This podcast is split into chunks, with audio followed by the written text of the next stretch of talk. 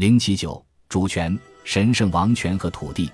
爱尔兰神话中反复出现的一个强力的意象，就是将爱尔兰整片土地人格化而成的女神形象。成对的山丘被称为摩利干的乳房或阿努的乳头。要想让这片土地繁荣，女神和爱尔兰国王之间必须举行一场仪式婚姻。如果世俗统治者慷慨大方，土地就会兴旺；如果他吝啬的话，神灵将收回他的善意护佑，土地将失去活力。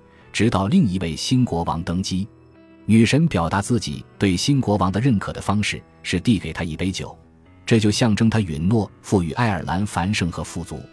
爱尔兰的命名女神埃利乌就是这样一位受酒神灵。另一位则是康纳赫特的女王神灵美芙，她曾与九个凡人国王成婚，为此她遭到了基督教编年史家的谴责。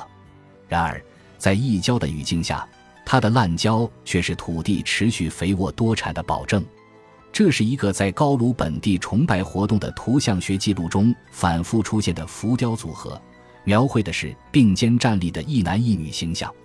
他们被呈现为地位平等的伙伴关系，并且制作的大小相同。如果旁边还留有铭文证据的话，其中的男性通常有着罗马名字，而他的伴侣的名字则是当地语言的。有时还与本地的某些河流和地貌特征相关，仿佛他的形象是与这些本地事物联系在一起的一般。两对广受尊敬的高卢神祇就能很好的体现这一点。他们是莫丘利和罗斯莫塔，以及阿波罗和希罗纳。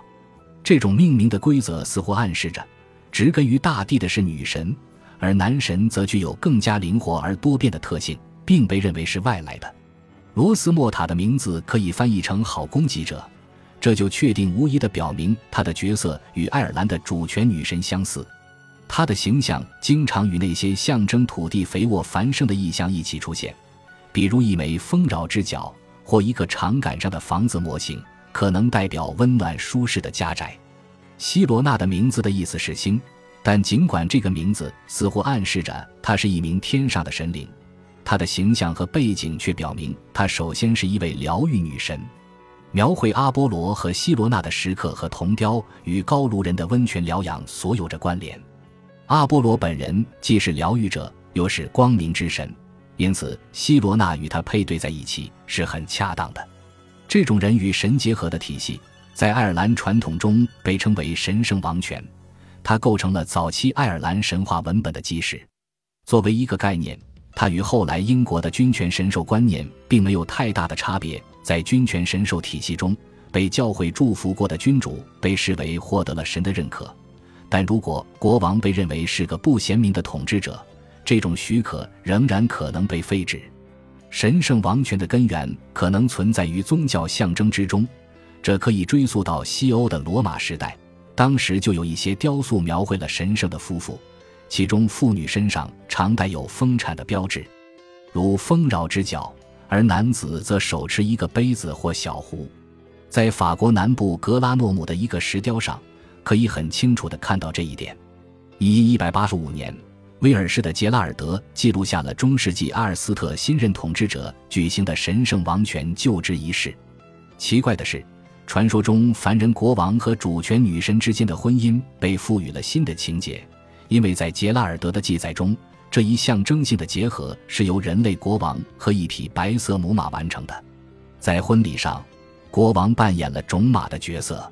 不过，婚礼结束后，母马就会被杀死，它的肉被投入大锅中烹煮。杰拉尔德描绘了一幅有些恐怖的画面：当选的国王在装有母马的肉汤和肉的大锅中沐浴，吃喝他新晋王后的残骸。这个故事很可能是杜撰的，也可能确有其事，然后又被基督教编年史家添油加醋地渲染了一番。但它暗示了在更早的时候，马和主权女神之间存在的联系，马恰与马有着很强的关联。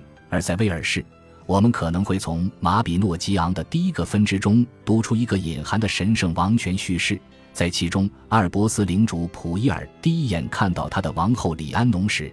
他正骑在一匹闪闪发光的白色母马上。